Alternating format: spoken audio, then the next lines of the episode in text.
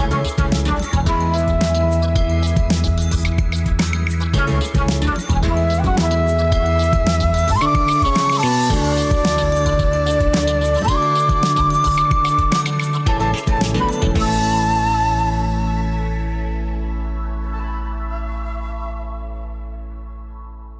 Fala galera, estamos de volta com mais um episódio do Gerais Podcast, mais um cafezinho, mais uma prosa boa.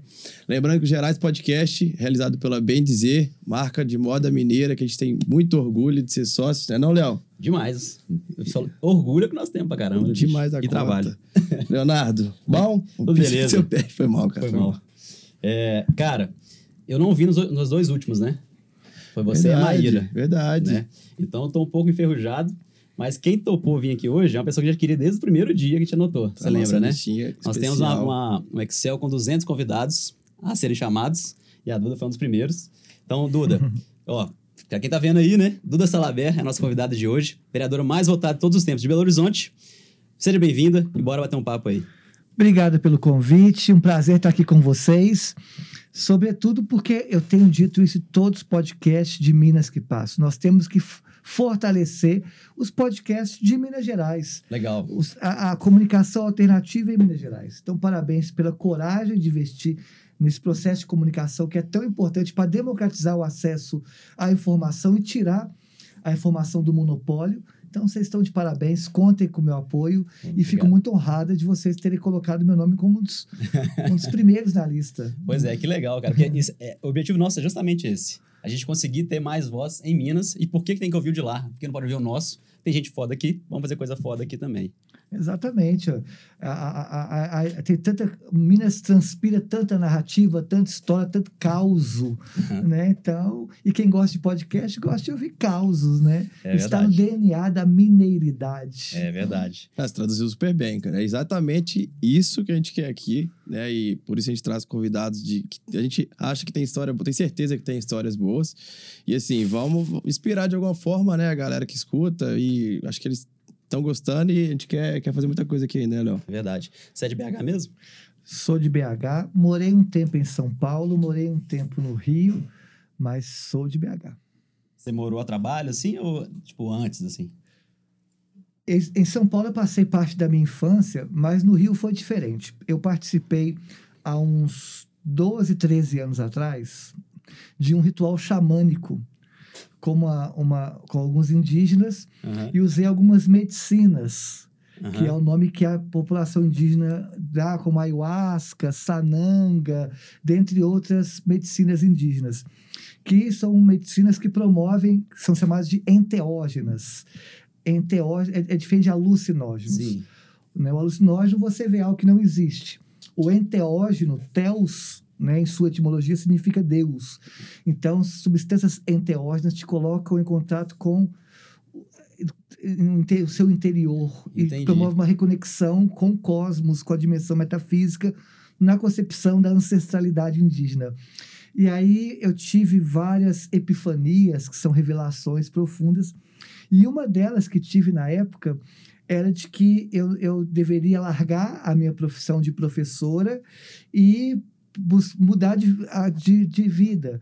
E aí, na, pouca gente sabe disso. Aí, na época, eu falei com minha companheira: olha, vamos, eu dava, que- dava 55 horas por semana em Belo? Horizonte. Muita Aí eu falei com minha companheira: vamos largar tudo e morar na praia e ter um quiosque vendendo açaí na praia. E teve quiosque mesmo? Aí minha companheira, vamos.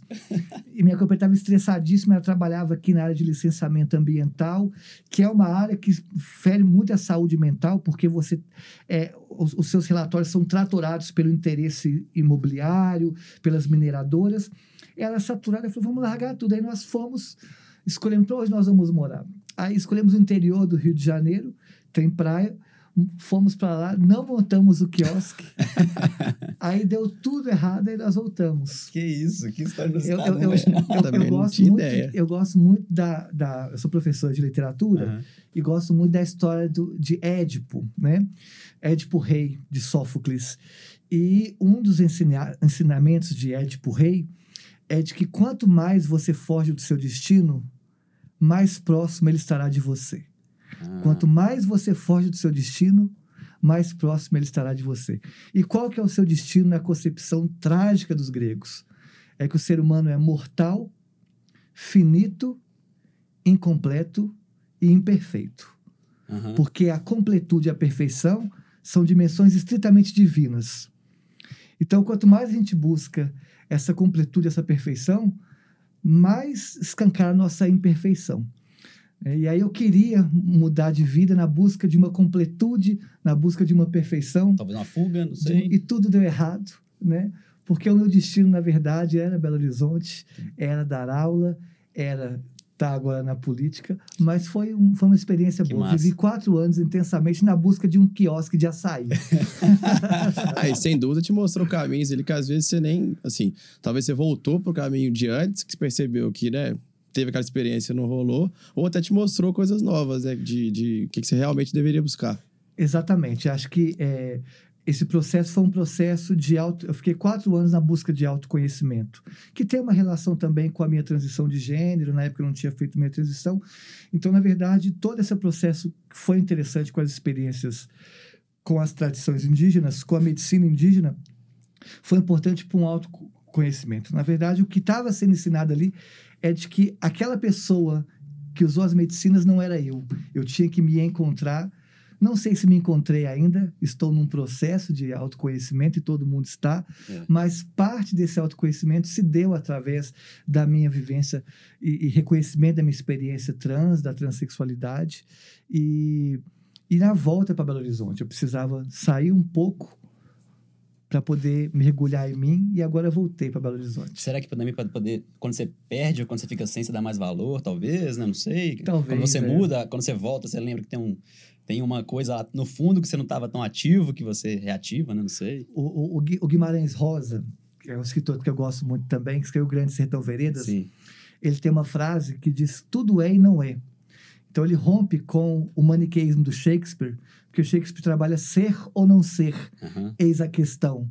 Por Guimarães Rosa tudo é e não é, né?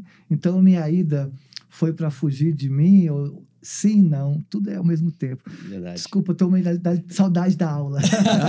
Mas é legal demais, são, assim, coisa que a gente nem imaginava, né? Uma Essa história- me você surpreendeu. até Tudo falou é que não é. nunca contou essa experiência. Obrigado por É, compartilhar só com a gente, vocês isso é legal. sabem, só Que vocês. legal. Aí, ó, então, a audiência também já tá. Só aproveitar um pouco de respirar.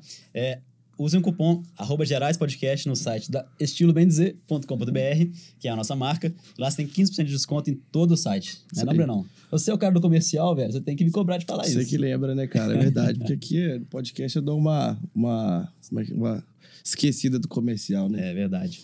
Mas aqui, o, o- você falou de saudade, cara. O Capinejar, você não teve a oportunidade de ter aqui, estar aqui, né? Na semana passada a gente bateu um papo com o Capinejar. Que, assim, né, foi um papo super legal.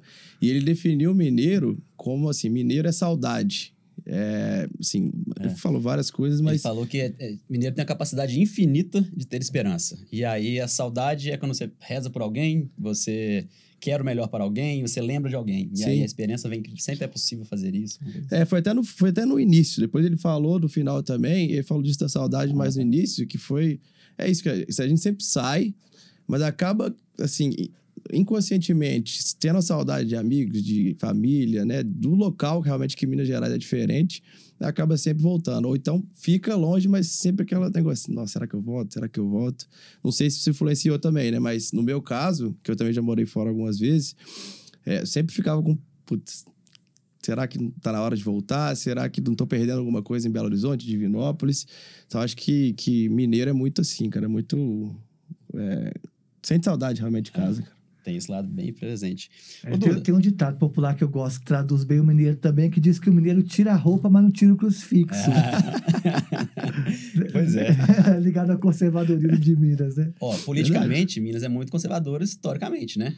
Isso. Considerando você como a posição que você tem de liderança e tudo mais, o que, que é preciso para um candidato que tenha, que seja LGBTQIA+, ou tenha essa, essa pauta, para poder ter sucesso nisso aí, para poder cada vez mais ir galgando um, um espaço?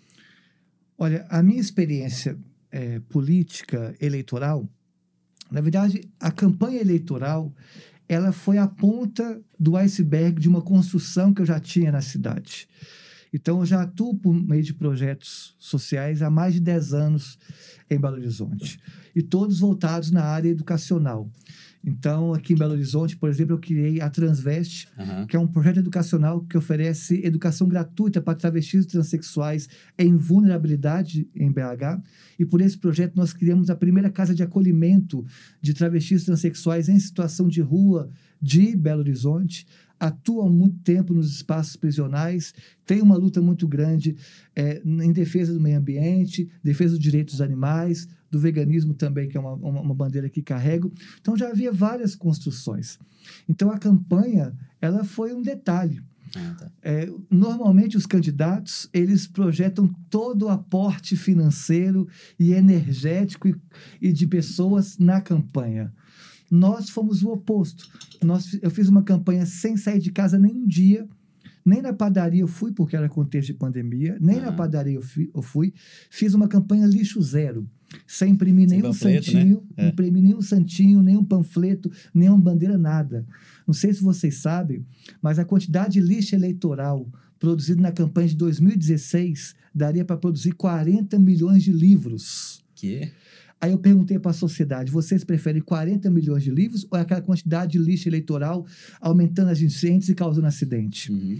A pegada hídrica da campanha eleitoral de 2016 foi cerca de 3 bilhões de litros de água. E cortaram-se milhões de árvores para produzir aquela quantidade de lixo eleitoral. Então, além de fa- fazer uma campanha lixo zero, sem nenhum santinho, nenhum panfleto, nós também tomamos uma alternativa de cada voto que eu tivesse seria uma árvore que plantaria. E aí terminei a campanha com quase 40 É, mil bastante- votos. Bastante. Tem uma dívida, meu nome está no SPC das árvores, uma dívida muito boa de cumprir É. e estamos cumprindo. Mas por que que eu estou trazendo esse cenário? Para dizer que a campanha eleitoral, para quem já tem construção e é enraizado na cidade, a campanha eleitoral é um detalhe, porque a- o que a sociedade quer é justamente ver a concretude da sua ação cidadã, que eu já fazia aqui. Então, não precisa de fazer uma campanha cara, não precisa de muitos recursos. O que precisa é você construir coletivamente, com a cidade, o projeto de sociedade que nós queremos, que eu já fazia isso há 10 anos aqui. Entendi. Inclusive, só fazendo um parênteses, eu não, não citei, você não lembra da gente, mas a gente lembra de você no BH Cool de 2000 e... Ah, não, sim. 2019, 2018. Aqui foi, nessa, foi no Sapucaí? Sapucaí, você lembra? Foi. A gente tinha um mês de marca, a gente participou lá, a gente teve um stand, produziu as camisetas pro pessoal de lá. Que legal. E você foi eleita personalidade do ano, se eu não me engano. É, eu fui considerada a pessoa mais legal de Belo Mas não foi Horizonte. legal, Eu não lembrava, é verdade. é, velho. cara, por causa da, da Transveste. Que É, legal. Foi representando eles lá. A Transveste ganhou, por esse prêmio, três vezes, ganhou três anos Aham. consecutivos, o melhor projeto social de Belo Horizonte. Legal. E eu fui eleita num dos anos como a pessoa mais legal de Belo Horizonte. Estamos batendo título papo né? pessoas mais legais de BH, ó. Mas isso aí mostra. É, é, não é, eu não estou projetando as coisas especificamente em mim. Até porque a Transveste inicia por mim, mas hoje é um projeto da cidade, não é um projeto mais meu. Belo Horizonte abraçou o projeto. O que eu estou mostrando é que a, a, a política ela extrapola a eleição, extrapola lutas partidárias. A política, eu acredito, é essa micropolítica que você constrói no seu dia a dia, começando, separando os seus lixos, conversando com o bairro da importância de separar o lixo, entrando em contato com a prefeitura pra- ou com catadores para poder pegar o, o, o, o seu resíduo, o seu lixo ali. Depois daí começar a discutir segurança pública na sua rua.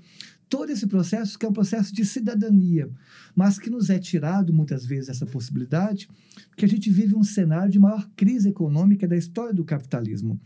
E toda vez que o capitalismo entra em crise, há um achatamento da categoria de humanidade e o sistema quer nos reduzir a coisa, máquina, objeto, que só trabalha e só produz. E nos resta pouco tempo para fazer aquilo que nos faz humano, nos torna humano, que é exercer a cidadania, que é ler poesia, que é ir ao teatro, que é ouvir música, que é fazer nada. Essa dimensão que é tão importante, que é a dimensão humana, é nos retirada num contexto de crise econômica profunda como nós Por estamos. causa de um desespero, assim, né? É, porque necessidade de. Você tem que só trabalhar, trabalhar e produzir, trabalhar, trabalhar e produzir. Mas Uhum. a gente não quer só comida, a gente quer bebida, diversão e arte. e arte é o apogeu dessa dimensão simbólica, Sim. que é o que nós temos que disputar. O que nos difere das máquinas, dos objetos, é essa dimensão simbólica. Simbólica é tudo que não é concreto, tudo que não é material, mas tudo que nos humaniza nos difere das máquinas.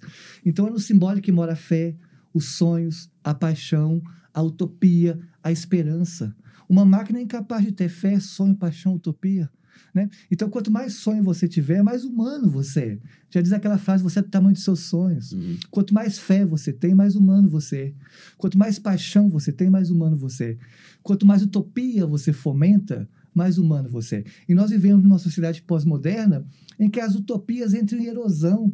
Não se tem mais grandes sonhos de transformação, justamente como reflexo ou sintoma de um sistema capitalista em crise que nos rebaixa enquanto ser humano. Se Então a nós política somos- está faltando humanidade também nesse caso. Falta muita humanidade, porque se nós somos o tamanho dos nossos sonhos, Aham. e os, a sociedade, é, para a sociedade ela avançar, é necessária a utopia, como fala o Eduardo Galeano, a utopia é um horizonte. Né? É, quanto mais nós caminhamos para ele, mais distante ele está. Então, a utopia é necessária para nos fazer caminhar. Então, nesse sentido, a política ela tem que ser a principal ferramenta, junto com a educação, de transformação da sociedade. Então, a política tem que voltar a discutir grandes temas Uhum. sabe? E eu vejo poucos a, a política se rebaixando, discutindo coisas miúdas, minúsculas e deixando de lado o que é essencial. Vira que é aquela teia de coisa improdutiva, né? o que, Assim. que é essencial para a política? É combater a miséria, Uhum. Educação. promover emprego, educação de qualidade. É isso que a população quer, Uhum. né? É construir uma nova sociedade. E, e esses assuntos, infelizmente, acabam ficando secundários. E hoje as pessoas querem discutir é, a criminalização do, do, do- do comunismo, querem discutir uns temas que- abstratos que não têm relação nenhuma com o dia a dia. né? É. Que É, é o que você falou que, tipo assim, a gente teria que discutir o que vai ajudar ao, o outro a viver melhor, né? Que é viver. É o que Exatamente. você falou que tá faltando às vezes, a galera fica muito ali no batido do dia a dia e esquece de viver. Não, não é que esquece, não tem tempo de viver, né? Isso também considerando que, sei lá, né? O Brasil, vou chamar de uma bagunça, vamos chamar assim, histórica, de pessoas, cada um querendo fazer o seu pequenininho, igual você falou, não é, não é coisas, não são, são coisas macro bem organizadas, vamos chamar assim, então a educação não está bem organizada, a saúde não está bem organizada, e estão discutindo o pequeno ali para organizar só pequeno e, sei lá, dentro de um nicho ser reeleito ou ter sucesso ali de algum motivo. Ah, minha cidade é boa, mas o Brasil ainda não está bom, enfim. É, considerando isso é porque, então, falta, falta uma certa de visão mais macro, sei lá, de que é necessário focar em algo ou dividir em pequenos, gru- grandes grupos, né? Sei lá. É, a, política e a educação são as duas maiores ferramentas para promover transformação na sociedade. Aham. Então, nós temos que pensar grande a política e a educação. O problema é que, nesse contexto de crise do capitalismo, em que é um achatamento da categoria de humanidade, o que nós percebemos é que nós estamos discutindo cada vez coisas menores. Então, eu vou dar um exemplo. Na esfera educacional, é, há muito tempo no Brasil se discute cotas é, para grupos historicamente vulneráveis. O debate sobre cota é legítimo para garantir o mínimo de equidade, justiça e reparação social. Isso é indiscutível. Uhum. Mas nós deveríamos avançar e ir além. Era para a gente estar discutindo o fim dos vestibulares. Era para discutir o fim dos vestibulares. A Argentina acabou com o vestibular. Sabe? Uruguai acabou com o vestibular. Bolívia acabou com o vestibular. Os países vizinhos da América Latina conseguiram acabar com o vestibular. E nós no Brasil estamos discutindo ainda ampliar a quantidade de cota. Já era para a gente ter É. superado para garantir de fato o acesso de todo mundo na, na- na universidade. Entendi. E aí a gente discute coisas. pe- Não estou dizendo que cota é pequeno. Cota é importante, mas a gente pode estar discutindo algo além, ter avançado. Que também vai Até- ajudar na parte de cota. Até a própria. Exatamente. remodelar o, o- o modelo de ensino, mudar o modelo de ensino que a gente tem hoje, né? Que de, seja de, de escola, de faculdade, inserir, às vezes, na faculdade, em escola, temas que são totalmente é, importantes para a gente discutir desde quando a gente é pequeno, criança, né? No, no, no- no caso. Que é, acho que extrapolando até mais uma, uma fase dessa que você falou agora. Exatamente. Então, se nós temos. Se nós somos o tamanho dos nossos sonhos Uhum. e há necessidade de a gente promover um avanço, um avanço de consciência para que nós avancemos enquanto sociedade, nós temos que trazer para o debate público pautas estruturantes e debates mais profundos e grandiosos. Então, isso passa, óbvio, pela escola, porque a escola é espaço de formação de novas consciências. Então, nós temos que entender que a escola não é só um espaço para para difundir conhecimento. A escola é mais do que isso. Nós temos que entender que a escola é um espaço de formação cidadã, de formação política, de estabelecer vínculos afetivos importantes para a pessoa. A escola é, é um espaço para produção cultural. A escola é um espaço muito maior. E a escola não se limita somente àquelas, a, a dentro da parede, a escola tem que extrapolar porque nós temos que lutar por uma cidade educadora em que toda a cidade esteja a serviço de um projeto educacional, como, por exemplo, as praças têm que ser educativas, têm, têm que cumprir um papel de educação ambiental. Você sabe o papel das árvores na praça que você frequenta? Quais espécies estão naquelas, habitam aquelas árvores? Nem ideia. As paredes deveriam estar a serviço da educação. Então, nosso sonho é educação não só da escola, mas educação da cidade. Uhum. Então, por isso a gente tem que pensar cada vez maior. E aí, que são utopias, mas um brinde às utopias. Porque é as utopias que nos fazem caminhar. Nós somos do tamanho dos nossos sonhos. Se alinhar com a, micro, com a micropolítica, vai Exatamente. caminhando uma- alguma hora, né? Exatamente. O dia a dia e o, e o macro lá. Entendi. E você vê o cenário assim, atual, estando propício para a gente cada dia mais abraçar essas causas ou ainda está muito longe disso? Eu acho que há um grande paradoxo. De um lado, o- há uma política tradicional que quer rebaixar e desqualificar o debate político, sobretudo de questões estruturantes, como reforma agrária, como reforma política, como reforma tributária, reforma no sistema prisional. Nós, nós, nós estamos.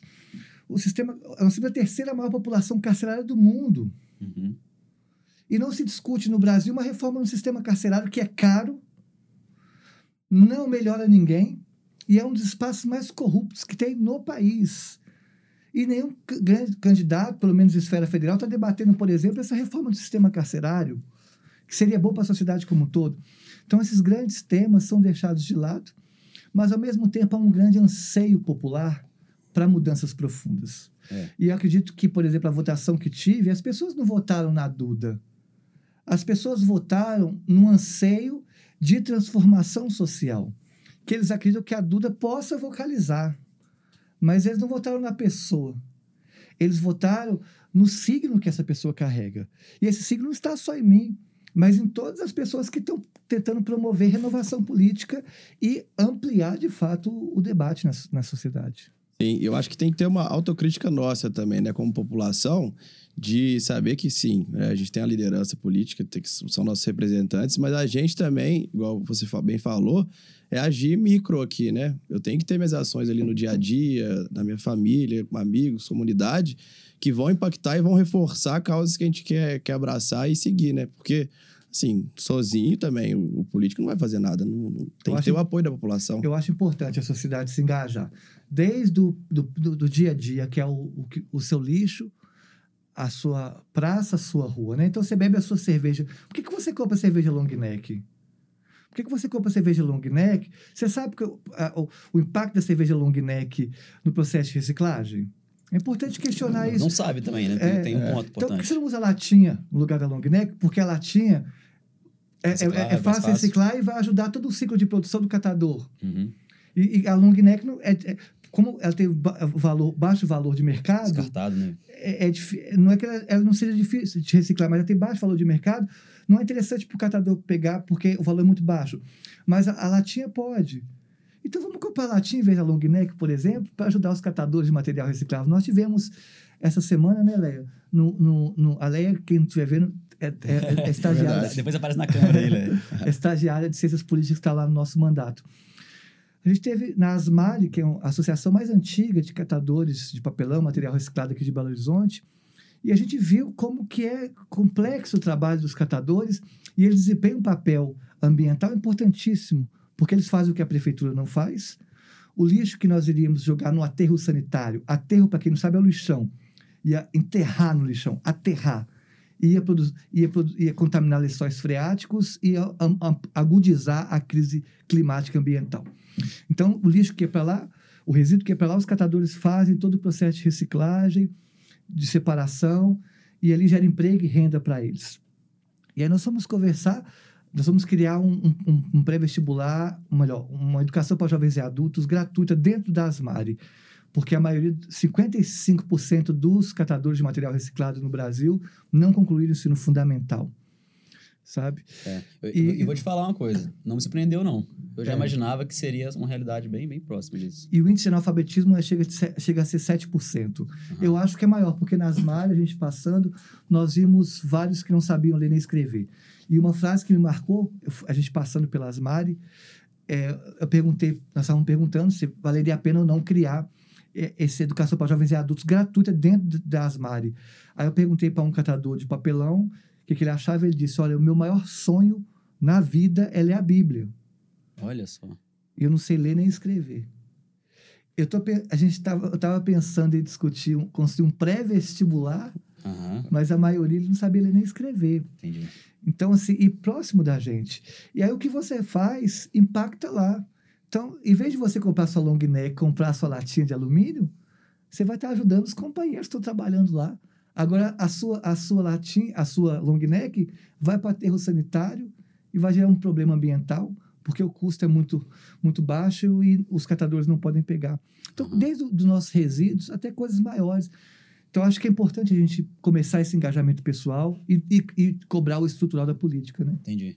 É mais uma micro- micropolítica que citada aqui já, né? É. Esse, exemplo. Mas aqui, e por exemplo, eu eu e o Breno, vamos, né, Breno? Acho que eu vou te botar no barco aqui. Você é um pouco mais que eu, talvez. Nós somos pessoas que vão, vamos chamar, temos falta de, de tempo, de recurso mental para poder focar em política, assim. A gente gosta do assunto, mas estudar sobre, conversar sobre isso, a gente tem uma, uma falta de tempo mesmo. Como começar? Acho que, acho que é uma- a pergunta é essa, assim. Para quem interessa, tem esse papel, sabe de tudo isso, pô, dois marmanjos de 30 anos aqui, né? Mais que na hora de, de ficar mais assim. Mas, pô, falta ali a- o tempo. Existe um, um início, além da micropolítica né, que a gente citou aqui? Eu, é, é aquilo que a gente comentou. A gente está num cenário de maior crise econômica global. Antes, e não é uma crise atual, ela vem antes da pandemia. Até antes da pandemia, nós vivíamos no Brasil a maior crise socioeconômica desde 1929. A pandemia 29. agudizou essa crise e hoje é a maior crise da história do capitalismo. Então, as pessoas estão trabalhando cada vez mais e tendo menos tempo para o lazer, para o estudo, para o ócio, para a família, para a poesia. Então a pessoa chega cansada em casa, ela desliga e vai dormir, porque é, é um sintoma de um sistema doente, que Uhum. nos adoece em todos os sentidos. Por isso que a política mais importante é a política pública. Então nós temos que cobrar do Estado a criação de políticas públicas para garantir a saúde e promover a saúde, seja a saúde ambiental, a saúde financeira, a saúde mental. Né? Então, e a saúde educacional. Então, primeiro é, é o Estado. E nessa construção do Estado, cobrar, de fato, educação ambiental. Uhum. Porque essa consciência ecológica, ela tem que ser construída dentro das escolas. Uhum.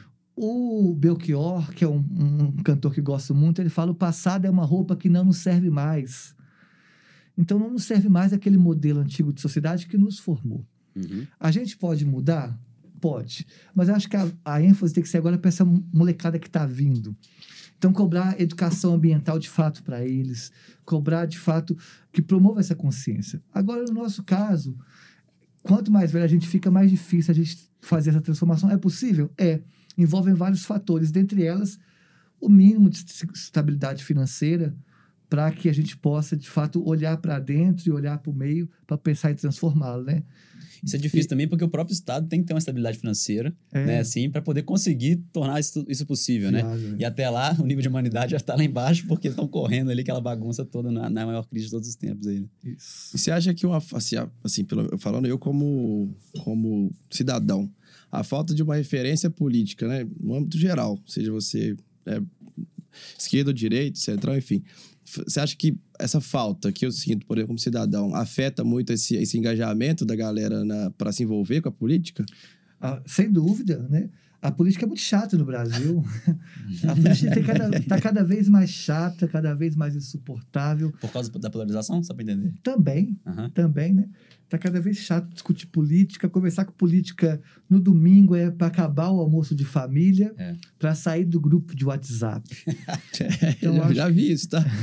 já presenciei isso. Não, ela com certeza. É. Então a, a política está muito chata, né? Está muito chata justamente porque a, a, a política não tem se apresentado como uma ferramenta de transformação na sociedade e as pessoas têm dado mais reconhecimento, por exemplo, a grupos do terceiro setor como ONG do que para a política. Porque as ONGs vão lá e resolvem minimamente o problema e o político não, muitas das Uhum. vezes. Isso é um problema, porque quem deveria. A gente devia se sentir representado na política. Então, eu entendo esse, esse processo, mas ao mesmo tempo eu peço para que as pessoas não aceitem o discurso de demonização da política, porque a gente demonizar a política é abrir espaço para antipolítica, para negação da política, que significa abrir espaço para grupos negacionistas, interesseiros, que têm o objetivo único de usar a ferramenta política, a ferramenta pública, para enriquecimento pessoal e não coletivo, né? Mas como começar, então? Então, eu acho que o, o, o, o processo, primeiro, acho que o voto é o primeiro passo, né? É. Acho que o voto é o primeiro passo. A gente entender que o voto é importante. E acompanhar minimamente a pessoa em que você votou é importante. Muita gente toma conhecimento quem vai votar no dia da eleição ali. Sabe? Eu sei que é difícil, mas é por causa desse cenário de crise.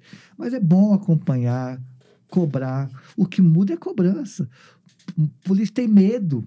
Tem medo. verdade. Então você manda, manda mensagem no Instagram do político lá, combina com o seu, com o seu grupo de WhatsApp da rua, para todo mundo mandar mensagem. Ó, vai ter a votação de tal coisa aqui, a gente quer que você vote assim. Garanto que todos vão ler e, no mínimo, vão repensar. é. Então, o voto eu acho que é o primeiro passo. Você também tem esse medo? Te incomoda também? Lógico que eu tenho medo, é, e é um medo que tem que carregar, justamente, porque é entender que eu sou funcionária pública, sou funcionária do. do eu, eu- é, a autoridade, a palavra autoridade, deveria ser, deveria significar estar a serviço. Então, o professor é uma autoridade. Então, ele está a serviço dos alunos. O policial é uma autoridade. Então, está a serviço da segurança. O médico é uma autoridade. Então, está a serviço da saúde. E o político é uma autoridade por estar a serviço da coisa pública.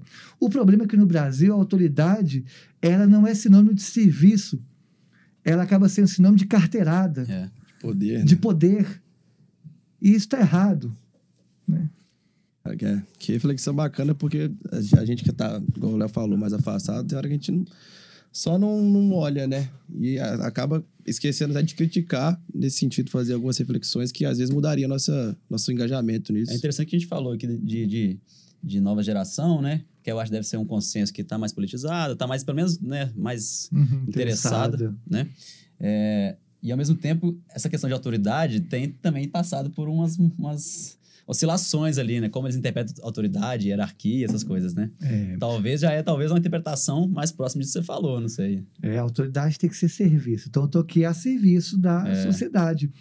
Então, e, e- tem que ser cobrada, tem que ser questionada. Não podemos ideusar nenhum político, Aham. idealizar nenhum político. né? O político, ele é, sobretudo, uma pessoa e tem falhas. Né? E a gente tem que cobrar. né?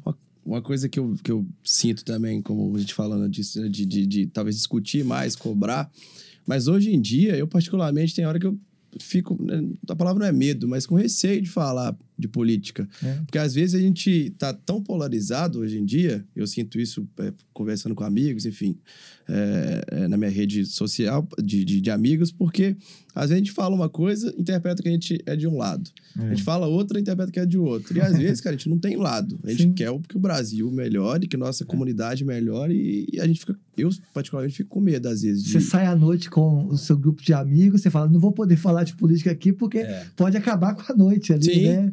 E Tá- às vezes não tem que tá linkar muito com o lado. cara. Fora o tanto de né? estereótipo, né? Estereótipo, Exato, é. Nós dois, empresário hétero branco. Aí É, já pensa, né? aí vai. É. Quer dizer, não é legal isso, Pois né? É, não, é, não é legal a gente, a gente reduzir, estigmatizar, caricaturar as pessoas, né? É. Perfeito. E aí é, é, é, é, é excluir, apagar toda a, a, a pluralidade que nós somos. É E querer, é nos, nos reduzir a, a duas possibilidades. Eu passo isso também. É, é por eu ser uma, uma, uma política do campo progressista, do campo popular, a- as pessoas pensam que eu tenho que ter, dete- seguir determinada caixinha, estritamente. Mas há momentos que a gente entende que ah, outras ferramentas são importantes e nós vamos utilizá-la. Sim, Então, a, a política é a arte de buscar consenso. legal. É essa que é a política, a arte de buscar consenso. Então, cabe a um político fazer, buscar o denominador comum. Eu mostro a tese, você a antítese e a política chega à síntese. Tem que ser assim. Tendo, tendo um objetivo comum, né? Maior, né? Se eu não quisesse ceder e buscar a síntese, eu estaria estritamente no movimento social, que tem um papel importante de fazer uma cobrança e, em alguns momentos, até mais radical, de chutar a porta e falar: olha, tem que resolver o problema.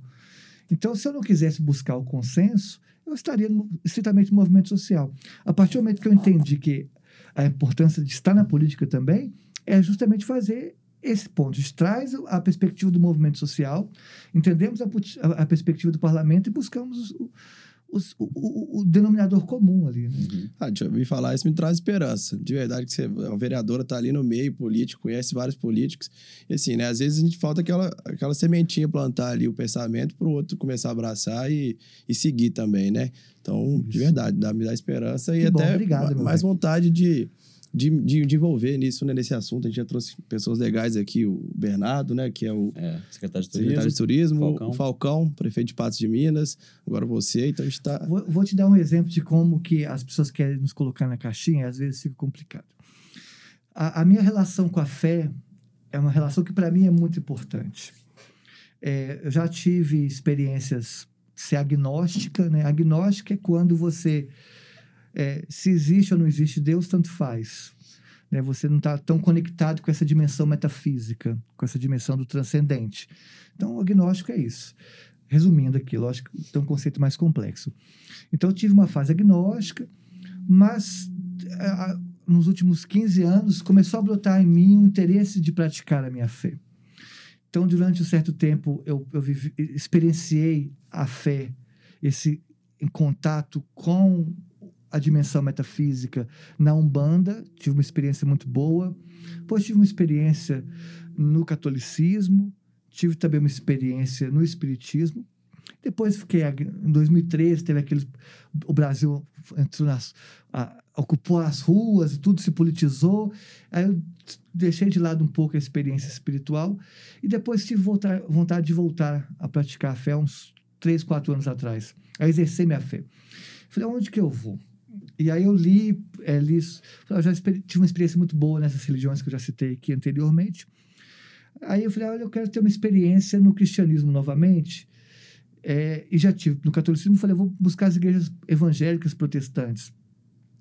E aí li sobre as, as, a- as várias igrejas protestantes e te, optei pela metodista, já que era uma, uma na sua tradição, o metodismo tem uma relação muito grande com a educação, mas também a fé como um instrumento político de transformação social. Simplificando o metodismo, que é mais complexo. E, e fui ter minha experiência na igreja metodista. Quando eu falei isso, as pessoas, mas como assim você vai praticar a fé naqueles que, te, te, que oprimem a comunidade LGBT, que, naqueles que às vezes têm um discurso de ódio, e, e- onde é- é- há, um conservadorismo muito grande? Eu falei, olha, primeiro, a fé é uma questão humana, e eu tenho o direito humano de exercer minha fé. E segundo, os espaços religiosos também são espaços para serem disputados. O, o Uhum. cristianismo não é monolítico, ele é plural. E também é um espaço de disputa. Né? E, e- e eu tenho o direito de fazê-lo. Mas as pessoas queriam me colocar no castelo. Se você está nessa caixinha, você não pode seguir isso aqui. É. O ser humano é muito mais complexo. A transexualidade mostra um pouco isso. Se eu quisesse ficar numa caixinha, as pessoas trans são a prova concreta de que não tem como você encaixotar a experiência humana, que ela sempre transborda, né? Verdade, demais. Mas você foi bem recebida? Né? Qual que é a igreja que você falou? eu, eu fui na igreja metodista. É, mas é, tem uma específica? Muito, fui É. super bem recebida. Fui na Avenida Portugal, que tem aqui em. Belo Horizonte. Muito bem recebida. Tem o pastor Pedro Estela. Ah, é? Pedro Estrela, desculpa. Pedro Estrela. Ah, Maravilhoso. É. Recebeu muito bem. Foi muito bem acolhida. Preconceito e transfobia tem até no céu. Se eu deixar de frequentar o lugar por transfobia, eu não saio de casa. Né? Ô, Duda, mas... A, a- a comunidade LGBT fala que o, o- a, tem a caminhada do orgulho LGBT. Aham. Para nós, travestis transexuais, a caminhada do orgulho é ir até a padaria. Porque da minha casa até a padaria, a quantidade de olhares que nos exotificam, ridicularizam e hipersexualizam, a, a quantidade de violências por meio de piadas e risos, até a possibilidade da violência física propriamente dita, que é da minha casa até a padaria. Então, ter orgulho da minha experiência, minha vivência, poder entrar na cidade. Lógico que não posso exigir isso de todas as, as experiências trans, né? porque nós costumamos falar que nem direito ao sol é dado uma travesti. Porque dificilmente você encontra uma travesti de manhã comprando pão na padaria. Uhum. Só nos é dada a esquina de madrugada. E nem é dado, é conquistado. Porque é, 90% das travestis transexuais do país estão na prostituição. Isso antes da pandemia. E a sociedade naturalizou encontrar travestis transexuais somente na esquina de madrugada.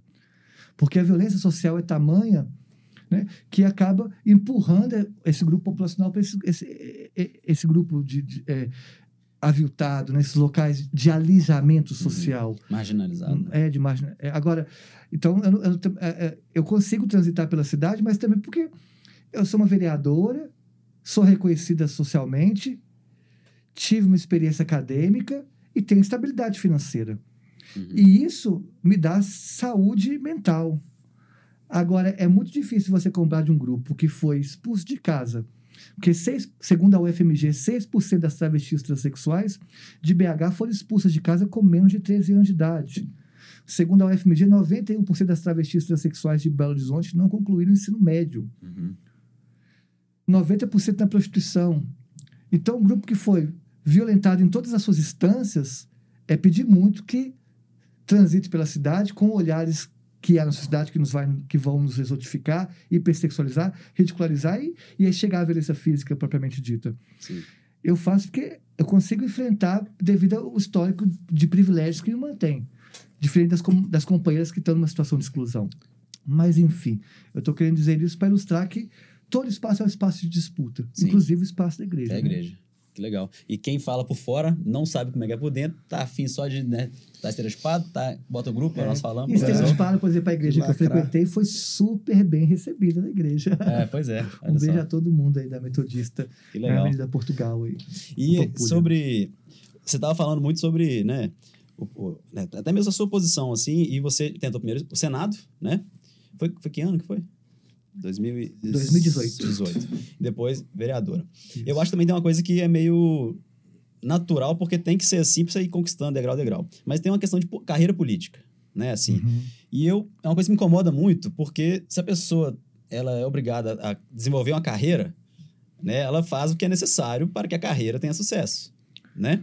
E aí seja isso, né, pensando em, em patrimônios públicos, né, interesses públicos, sendo interesses pessoais, né? E sei, considerando toda essa nova política que você representa, inclusive acho que você falou do- de, de lixo zero dessa campanha, tinha uma questão do Wi-Fi também, que tinha que mu- Tinha, mudava, né? Mas super legal isso, né? É, como a gente fez a campanha sem nenhum santinho, nenhum panfleto, nenhuma bandeira, nada, aí a gente buscou formas de o nosso nome se De propagar aparecer. pela cidade. Aí uma delas a gente pediu para as pessoas mudar o nome do Wi-Fi. então, quando você colocava o Wi-Fi, todo mundo pediu para as pessoas colocar é, Du- Duda 12 mil, que era Duda Vereadora 12 mil. Aí os Wi-Fi da cidade tudo viraram Duda Vereadora 12 mil. Muito legal, essas coisas criativas eu gosto muito. Vamos fazer um arroba estilo bem dizer. Manda um print e ganha desconto da loja. cupom já.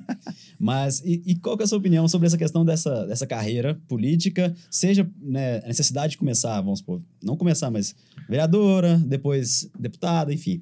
E sobre isso, também dá, é, é, tempo de mandato, essas coisas todas. Você tem uma opinião em relação a isso? Eu prometi cumprir meu mandato de vereadora. Aham. É, eu acho importante o político ir con- concluir um projeto para a cidade. Eu não sou favor, não gosto muito desse processo que as pessoas dizem na linguagem popular de ficar pulando de galho em galho, né? Então, foi uma promessa de campanha que fiz. Agora, tem que lembrar que após eu ser eleita, é, alguns dias depois de eu ser eleita, eu recebi duas ameaças de morte do maior grupo de ódio da internet brasileira, do qual surgiram aqueles terroristas que cometeram o atentado na escola de Suzana, em São Paulo. É, eles mandaram um e-mail para mim, dizendo que iriam me matar e transformar a escola que eu dava aula num mar de sangue. E mandaram esse e-mail também para os donos da escola, dizendo que se a escola não me demitisse, eles iriam transformar aquela escola no mar de sangue. Eu sou demitida logo em seguida. E após essas ameaças de morte, eu tive uma reunião com a Comissão Interamericana de Direitos Humanos, com representantes da ONU, a fim de garantir a minha segurança. E uma das, da, das definições dessa, dessas reuniões era de que, é, às vezes, se eu, se eu estivesse em outro cargo, a minha segurança seria maior, já que a de vereador existe segurança, mas ela é mais precária do que você estar tá numa esfera federal, que lhe blinda muito mais. Certo. É, então, a minha promessa é de cumprir o mandato. Mas a gente tem conversado muito com a sociedade, porque, primeiro, se a gente quer transformação da sociedade, pelo menos na, na plataforma que carrega, tem que estar viva. Uhum. Nós vivemos um país de violência política muito grande. Tivemos a morte da Marielle Franco, executada. Né? O próprio presidente Jair Bolsonaro tomou uma facada, dentre outras violências políticas que a gente vê no dia a dia. Então, tenho preocupação com a minha segurança e também a análise de conjuntura política, de que a gente tem visto que as, as bandeiras que nós carregamos são bandeiras que têm que ser discutidas em esfera nacional porque são bandeiras estruturantes. O município, embora possa consiga fazer um debate amplo, ainda é muito localizado. Então, minhas bandeiras principais, que é mobilidade urbana, educação, é, meio ambiente, direitos humanos são debates que têm que ser feitos em esfera nacional. Sim. Então, eu não sei se, é, em relação às à candidatura, se eu vou me candidatar esse ano, mas embora eu tenha prometido, e falo isso sem nenhuma vergonha, cumprir o mandato, se as ameaças de morte se intensificarem e a sociedade entender que as bandeiras que nós carregamos, já que são de esfera nacional, têm que ser defendidas lá por causa de uma conjuntura política que o vai pedir, eu me candidataria.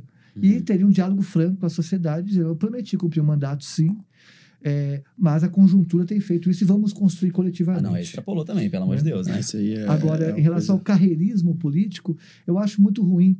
Acho, acho que nós temos que ter um projeto para a sociedade, construído coletivamente, e esse projeto tem que se materializar.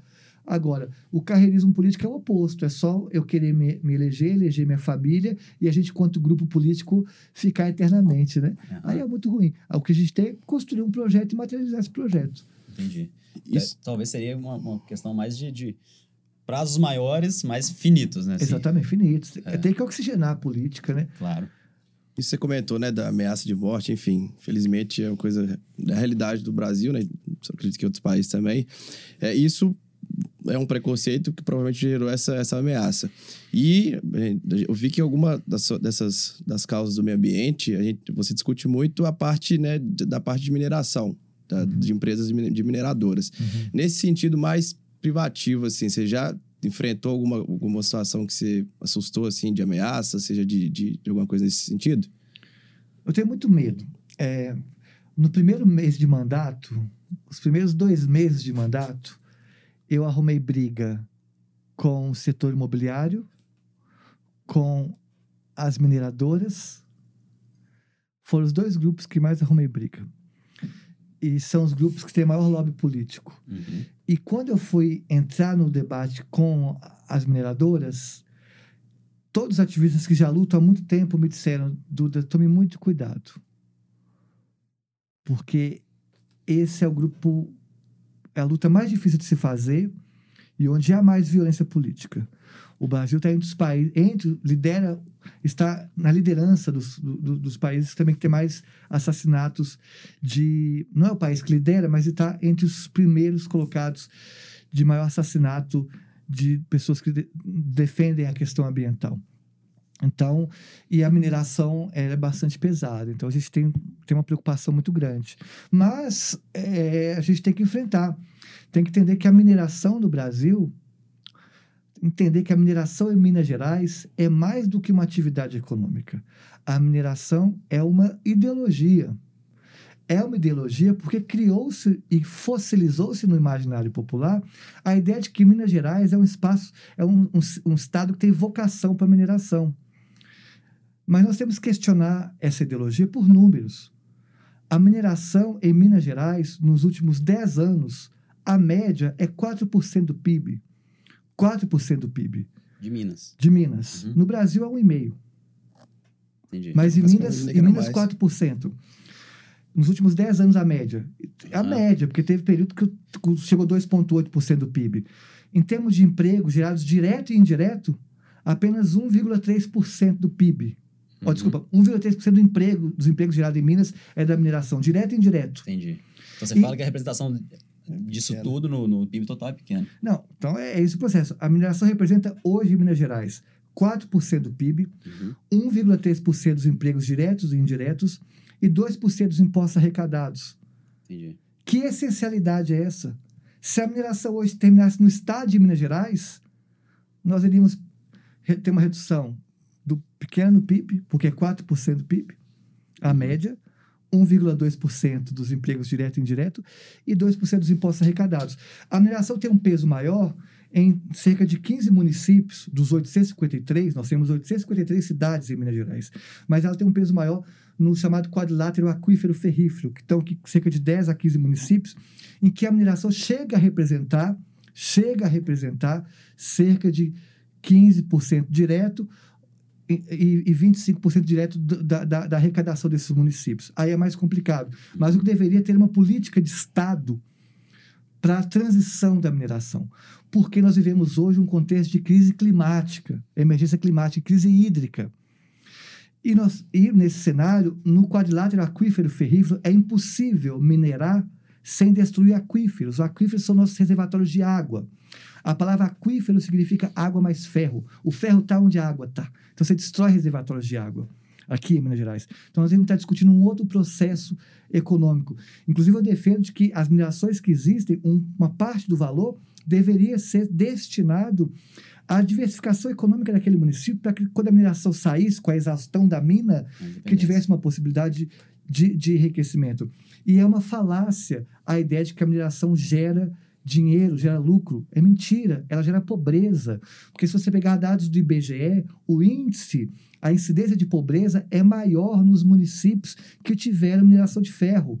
A maior, a primeira grande empresa internacional, a primeira multinacional que se instalou no Brasil foi em 1824, uma, uma multinacional inglesa, em Barão de Cocais se instalou lá e, isso em 1824, o lucro foi todo para o capital estrangeiro. Eu pergunto, qual que é, o que é Barão de Cocais Não hoje? benefício nenhum.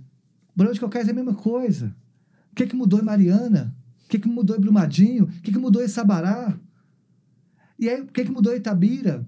O que muda é para pior, porque quando chega a exaustão da mina, a mineradora vai embora, deixa um grande buraco, a sociedade desorganizada, crise hídrica. Tá faltando água em Itabira, tá faltando água em Brumadinho agora.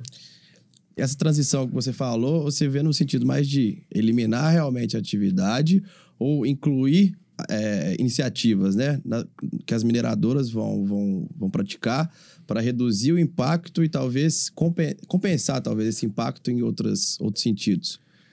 Nós vivemos o contexto de emergência climática. Emergência. Nós estamos vendo sintoma de emergência climática nessas chuvas torrenciais que se intensificaram, por exemplo, em Minas Gerais e agora em Petrópolis, infelizmente. Estamos no estado de emergência, alerta. Uma metáfora que traduz bem é aquele filme do Leonardo DiCaprio, Não Olhe para Cima. Nós temos um meteoro chegando à Terra. Esse meteoro é emergência climática. Mas, no filme, a maioria da população preferiu minerar o meteoro, que é o que está acontecendo em Minas Gerais. Nós estamos na emergência climática, as pessoas querem minerar, acabar com os aquíferos.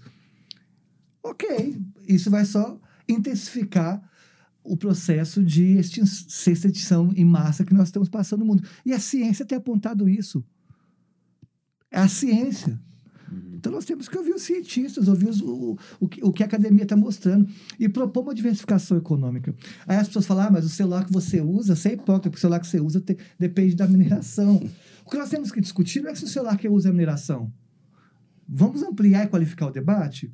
Por que, que vocês têm que trocar de celular de dois, dois anos? Por que essas grandes, esses grandes oligopólios fazem uma tecnologia para a gente trocar de dois, dois anos?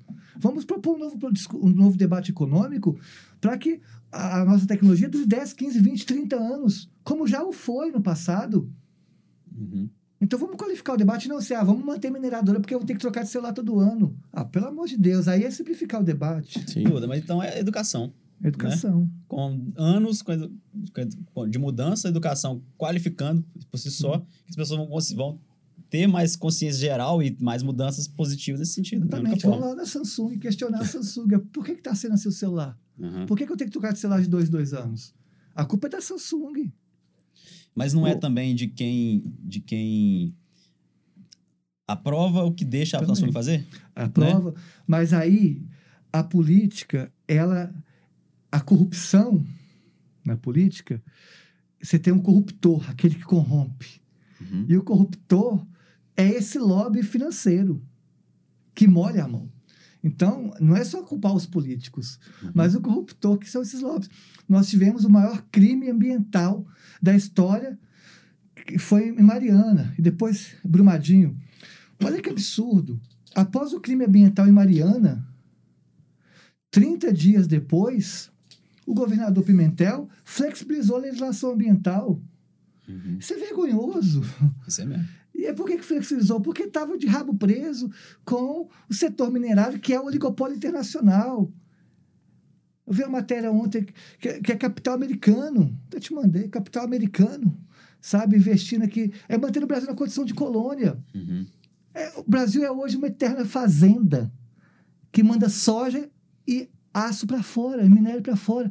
Nós temos, e, o, e o serviço que fica, porque fala minerador gera serviço, mas não é serviço de qualidade, porque o serviço de qualidade, quem vem aqui é, é inglês É. ocupar, É não é serviço de qualidade, não é tecnologia de qualidade. O Brasil tem que ser discutir, sair dessa condição de neocolônia, dessa condição de fazenda, de ficar exportando soja, devastando o Pantanal para produzir soja Uhum. devastando nosso cerrado para produzir soja e devastando nossas minas para produzir minério, para produzir de fato ciência e tecnologia de qualidade, voltar a discutir o avanço da industrialização no Brasil. É esse que é o debate, mas isso envolve interesse político, que é justamente você não se corromper com esses grandes oligopólios que têm um lobby político muito grande. Né? Que nós temos no Brasil essa, essa- a, a bancada do centrão ali, a bancada do boi, a bancada da bala. Esses termos eu, eu fico abismado com isso. Terrível, né? né? E, e- Mas eu aprendi, eu aprendi. Mais vale um coração partido do que uma alma vendida. Aham. Mais vale um coração partido do que uma alma vendida. Então, vou pro. Se a admiração vai me matar, ó. É como eu falo, eu falo Racionais MCs lá. Eu sou apenas um rapaz latino-americano apoiado por mais de 50 mil mano. Então, eu sou apenas uma tra- travesti latino-americana apoiado por mais de 350 mil votos. Aham. Então não vai ter que atirar só em mim, não. Não conheço arma que tem mais de 350 mil balas para aguentar. Olha, É que legal. Verdade. É. Mas aqui, não é possível. Você, você, você- eu- eu- é muito peso. É, então Carregar. vamos para frente, vamos para que cima. legal, cara. Vamos rompendo, igual fala o Bim da ambulância. E passa E- e- Por, por educação. Passa. Só, se você for pegar, estabelecer um foco de tudo que você faz, tudo que você apoia e, e, e, e- e batalha no dia a dia lá na, na, na, na Câmara, vai focar um, qual que seria? Educação. É, eu- tenho grande, como grande a- as- é, admiração política por Leonel Brizola, que foi o maior governador que o Brasil já teve. O Brizola, quando foi governador do Rio, ele foi também governador do Rio Grande do Sul, Brizola foi a pessoa que mais construiu é, escolas na história da América Latina e talvez do mundo. Acho que foram mais de 50 mil escolas que o Brizola construiu. Posso estar errado. É, mas o que o Brizola fez, ele investiu 42% do orçamento público em educação. Hoje em dia, quanto? mais ou Para você ter ideia, o governo federal investe hoje 3,91%. O Brizola investiu 42% e foi, foi é, na época, questionado por ter seu governo de uma obra só. Essa obra só é educação. É educação que muda as coisas. Não adianta criar novas leis. O que muda o mundo não são novas leis, são novas consciências. É como fala aquele verso do Gabriel Pensador. Muda, que quando a gente muda, o mundo muda para frente. A gente muda o mundo é na mudança da mente.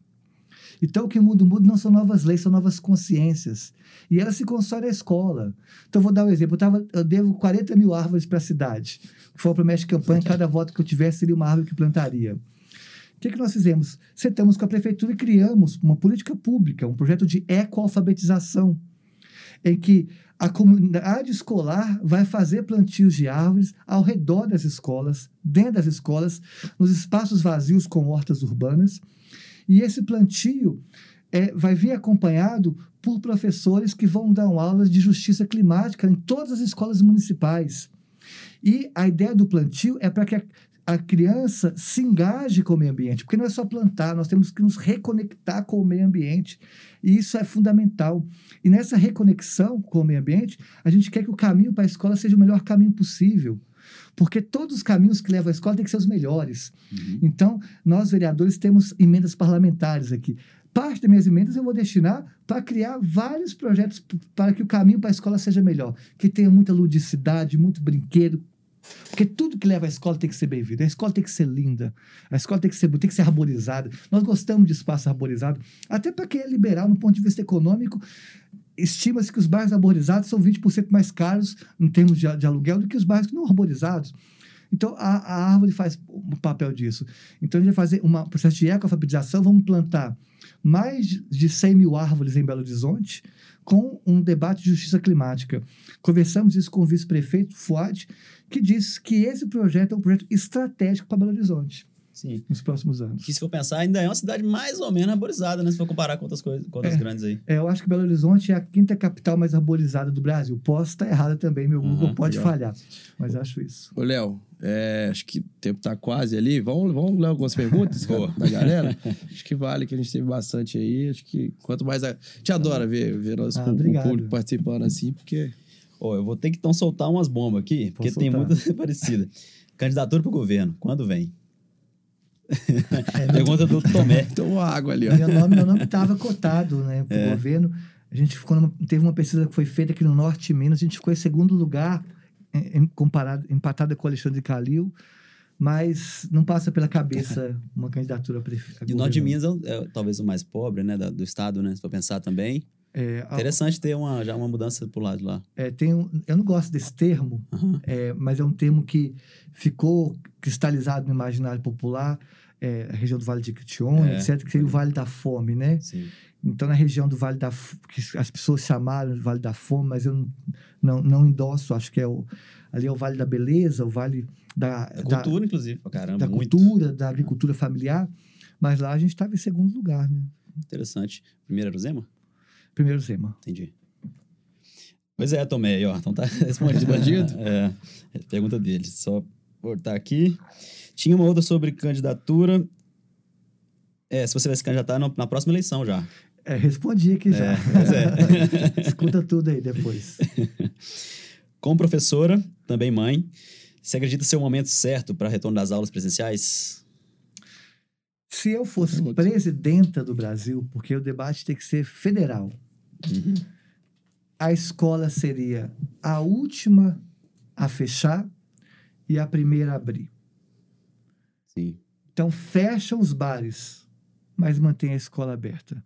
Fecham os estádios de futebol, mas mantém a escola aberta. Sem dúvida. Fecha o comércio, mas mantém a escola aberta. Até a, a escola tem um papel fundamental. Dentre eles, o combate ao trabalho escravo, que é uma realidade no Brasil. Muita gente defende o chamado homeschooling, que é a educação da família, isso pode servir na Europa. Vai lá na França, talvez dê certo. Mas na realidade brasileira, não. Quem defende homeschooling aqui no Brasil nunca pisou numa periferia. Uhum. Em que a mãe e o pai saem para trabalhar às 7 horas da manhã e volta 9 horas da noite, porque o transporte coletivo é péssimo. E aí o menino tem que ir para a escola. Porque se ele não estiver na escola, ele vai estar trabalhando na rua, é. vai estar no tráfico. Então, as escolas deveriam ter sido a primeira a última, melhor dizendo, a fechar é a primeira a abrir. Mas para isso deveria ter um governo federal com pulso forte para, no ápice da pandemia, se é para fechar alguma coisa, fechemos outros. E a escola se na última sexta-feira garantiríamos máscara PFF2N95 para todos os profissionais de educação, colocando a comunidade escolar como a primeira a ser vacinada, Uhum. depois dos médicos e profissionais da saúde. Nada disso foi feito no Brasil, É. porque a educação nunca foi levada a sério. Agora, se é o momento ideal para voltar para a escola, é difícil discutir reabertura da escola se tudo ficou solto. Aí quem mais sofreu foi a escola. Então, não tem índice para determinar a abertura. Nós temos que garantir a segurança, a vacinação. Eu acho que a escola tem que voltar agora. Tá- tá- se é para fechar algo, fecha o Mineirão. né? Tem jogo hoje da América, fecha. Não tem jogo aqui, não. Se eu sou presidente, governador ou prefeito, aqui não vai ter jogo, não. Mas nossa Uhum. escola vai estar aberta. Legal, interessante. Inclusive, eu, uma Tem coisa que me carnaval, incomoda não, muito. mas a escola fica aberta. mas vai ter carnaval, né? Vai ter, né, os fechados, né? É, e esco- é, é, vai ter carnaval e escola fechada. É, não faz sentido. Eu, uma coisa que eu fiquei pensando muito durante essa pandemia toda, esse fechamento todo de escola, vai ter um gap que, é além de dois anos, né? Vamos considerar dois anos de pan- pandemia, mas dois anos sem, sem menino na escola, é é- são muito mais anos de defasagem, né? Isso a gente não vai. Não, não- isso a gente vai saber isso aí daqui a 20 É, anos. Pois é. Isso aí é uma das coisas que mais que eu fico, tipo, gente, eu começo a abrir o olho assim na hora já não tava pensando. bom, né? Já não tava bom, mas pois é. Vai, vai respingar e vai ampli- ampliar a desigualdade do Brasil em relação às grandes É. potências. É, e vai ter um gap de gerações, talvez, né? Porque a, a nossa tava ok, aí é- tem um gap, depois uma, uma que vai voltar normal. Teve a- a- os meninos entraram no primeiro ano do ensino médio, aí eclodiu a pandemia, agora já tá- vai para a universidade. Não fez o ensino médio, o ensino médio todo virtual. Né? Se pode, pois é. Sai do, do nono ano para a universidade. E, e a gente, né, que eu faço MBA, e aí eu fiz um tempo de aula online. Se a gente, que já é mais maduro, já tem mais experiência, é difícil demais de absorver o, o, o conteúdo, imagina a galera, os- as crianças né, que ficaram paradas ou ficaram online ali, que Nossa Senhora. já é difícil manter a atenção da criança em assim, Uhum. numa sala de aula, imagina online. É. Então, essa foi uma pergunta legal do Rodrigo. Me, gusta Rodrigues. Não entendi o nome dele, não. É, tinha uma aqui, a próxima da minha, que indica para quem quer começar a aprender sobre política. Não sei se talvez um livro, se exista, se é uma coisa assim. Acho que tem que se organizar. Os partidos são fundamentais. Uhum. Tem esses grupos aí, Renova, Brasil, etc. Não. Vai para um partido. Uhum. Se você é de direita, tem partido de direita no Brasil. Se é de esquerda, tem partido. Vai para um partido. A organização partidária é fundamental. Você fala é, acompanhar reuniões e. Né? Isso, diretório. A, a or- organização partidária é importantíssima. Aham. Mas saiba, saiba entender o outro lado, né? Que é a coisa que a gente falou aqui, importante também. É, assim, porque esses grupos como Renova, de renovação política, é, os partidos hum, têm, forma, na minha opinião, teve vivência em partido, tem uma formação mais sólida, sabe? Então eles promovem a formação política, né? O Renova BR, dentre outros, sem dúvida. Mas os, os partidos não substituem os partidos, que a formação é maior ainda, sabe? Então, procura um partido, dê uma chance para um partido. Tem vários aí. O Brasil é um dos países É que mais tem partido do mundo. Deveria até diminuir a quantidade de partidos. Não, isso é impressionante também, né? Mais um exemplo daquela teia sei, louca que a gente não é sabe é- o absurdo. que, que acontece, Até né? perdido. O, o Machado de Assis, que é o maior escritor brasileiro, escreveu um conto que se chama Sereníssima República. No conto Sereníssima República, você tem um bió, é um conto de literatura fantástica em que tem um biólogo e esse biólogo ele aprendeu a linguagem das aranhas, a linguagem aracnídea, e ele quer convencer as aranhas a se organizar numa república. Era o contexto de formação da República Brasileira na época. E as aranhas tinham que se organizar em partidos políticos. E aí surgiram quatro partidos. Tinha as aranhas do partido retilíneo, que defendiam fazer teias forma reta. Tinha as aranhas do partido curvilíneo, que defendiam que as teias tinham que ser curva. Tinha as aranhas do partido reto curvilíneo, que acha que não pode ser reto nem curva, tem que ser hora reto, hora curva. E tinha as, as aranhas do partido anti-reto curvilíneo, que defendiam que não devia ter teias, que as teias deviam ser formadas de ar. Mas como assim de ar? De ar. É isso que é o caminho. E as eleições foram todas fraudadas, de todos os partidos. Aham. Teve golpe, etc. O conto é etc, excelente, mas o conto mostra como os partidos, às vezes, divergem ideologicamente, mas são iguais na prática. Então, o nosso objetivo, enquanto político, enquanto partido, é aproximar a nossa narrativa, a nossa ideologia da prática, né? Nunca vai ser igual, mas o mais próximo a gente tem que buscar ser Tem que tentar. reconhecendo as nossas contradições, porque o ser humano ele é contraditório, a política também o é, mas entendendo que a contradição é parte do humano, mas nós temos que tentar superá-la para buscar aproximar a teoria da prática, né? Isso é verdade, total. Mas Eu nunca não. vai ser, já falava o Cara, Lacan. O. Lacan fala, né? A palavra é a morte da coisa, né? Então a palavra não quer a coisa, mas a gente tenta chegar. É verdade. Cara, nós vamos ter que encerrar isso É, aqui, eu mas queria- eu gostei de querer mais. É, né? vou, com certeza. Ficaria conversando por horas, fácil, fácil. É. Ô, Duda, obrigado pela sua. Eu que Não agradeço. vou nem falar seu tempo, só seu papo mesmo, essa conversa. Que legal que foi isso aqui. Eu que agradeço só por uma questão. Assim, todos os podcasts que passei antes, todo respeito aos companheiros e companheiras que fazem um trabalho importante e, e tem que fazer de acordo com o seu público, né? Uhum. Mas as perguntas são muito sempre ligadas à transexualidade. Aí eu chego, é do início ao fim sobre transexualidade. Como é que você iniciou sua transição? E, e não sei o que. E aí fica uma pergunta sobre a minha condição, Uhum. que ela é política e tem que ser debatida. E de uma forma pedagógica. Mas às vezes satura, sabe? Então seria ficar te perguntando o tempo todo como é que é ser homem? Uhum. E como é que foi sua infância enquanto homem? E como é que foi a sua família te lida enquanto homem? E fica perguntando sempre. É importante, porque é político, sobretudo que eu estou representando aqui na entrevista um grupo historicamente excluído, mas tem hora que satura, porque a gente é mais do que, do que a nossa condição. Né? Sem dúvida. Então, é, é, então eu agradeço, porque o papo da transexualidade que teve aqui fui eu que trouxe para apimentar e dar. Vocês puderem fazer um corte que tem mais engajamento. Mas vocês não trouxeram nenhum tipo de pergunta. Então, obrigado, parabéns pelo trabalho de Pô, vocês. obrigado. Obrigado. A ideia aqui não é nem ter corte. É, É, papo. é É, papo, é isso é. que eu ponto. Pô, que legal. Que, que- Valeu mesmo. Ficamos felizes nisso, que foi uma Demais. coisa que a gente falou assim, cara, ela é muito maior que isso tudo aí, ela é uma política foda, vamos escutar. Já que nós não somos tão bons nisso. É, ué, curiosidade nossa aqui de aprender. É sempre qual banheiro que eu uso, como é que você faz para fazer xixi. Ó, É. Então, às vezes fica até muito útil. Teve uma vez que eu fui a um. Para terminar, prometo. Não, porque Tem também. Eu fui dar uma palestra para um grupo de teatro e aí estava discutindo um chamado transfake, que seria porque é uma coisa que, que a- aconteceu no Brasil, tem um debate, sobretudo no, no que se refere ao racismo, que durante muito tempo a, negros e negras não, não ocupavam o espaço também da dramaturgia e os brancos né, eh, se pintavam de preto para poder fazer o, o, o papel. Por exemplo, o Anjo Negro, do Nelson Rodrigues, quando foi ser encenado no Rio de Janeiro, estreado no Rio de Janeiro, o personagem principal, que era o Israel, que é um, Misael, que é um personagem negro, era um branco que se pintou de preto.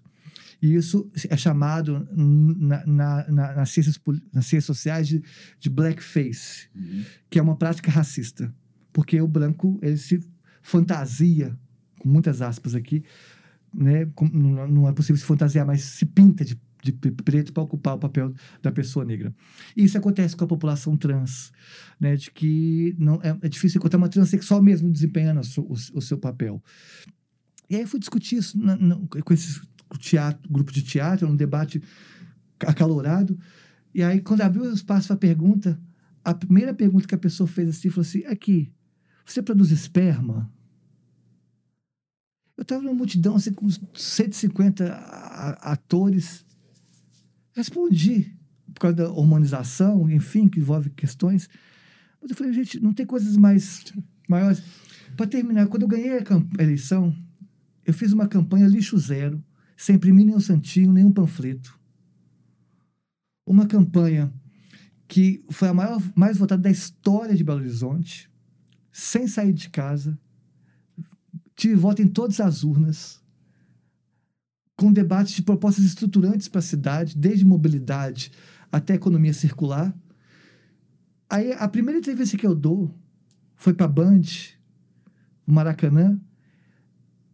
A repórter me pergunta: qual banheiro você vai usar na Câmara? Ah, Ah, pelo amor de Deus, gente. Eu falo assim: Não, nem. não tem coisa melhor para discutir? Então, obrigado. É, tem que falar, fa- falar pra eles assistirem gerais esse episódio aqui, porque aí vai ver que tem muito conteúdo legal. Que a gente- Obrigado por ter nos dado esse feedback também. Nossa, gente vamos sair- já satisfeito. feliz agora, então, né, Léo? É demais. Verdade, e volto sempre também. Então, mais pra frente, pensa em outro episódio aí também. Com mais- certeza. Conforme for seus novos projetos aí. Tomara que dê tudo certo.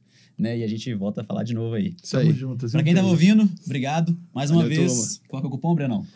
Gerais Podcast. Que, quantos por cento de desconto? 15%, ó. Eu cuido do financeiro, lá tô sendo bonzinho. Aproveitem, hein, galera. E aí, ó, bora honrar a mineiridade, estampar a mineiridade aqui, ó. Igual essa aqui. Valeu, galera. Valeu. Um abraço, até o próximo episódio.